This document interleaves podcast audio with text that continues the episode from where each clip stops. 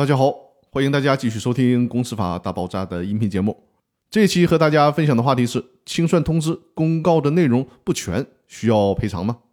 通知和公告的内容如果不详尽，能不能构成清算组未依法履行通知和公告的义务呢？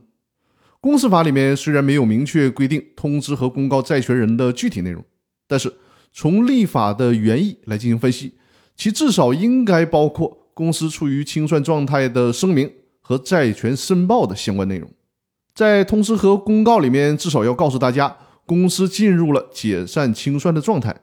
这样做呢，是为了告知潜在的交易对象，公司不再继续经营了，告诉大家尽快的申报债权。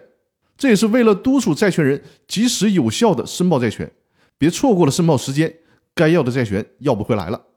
所以说呢，通知和公告中一般应该包括债权申报的期限、地点、方法以及债权人需要提交的证明材料等内容。如果清算的通知公告里连这些内容都没有，那就失去了通知和公告的意义了。所以说呢，通知和公告中如果少了上面提到的这些重要事项，就会被认为清算组没有依法履行通知和公告的义务，从而呢会导致清算组有可能要承担赔偿责任。那好。本期音频的内容呢，我们就分享到这里了。感谢大家的收听，我们下期再见。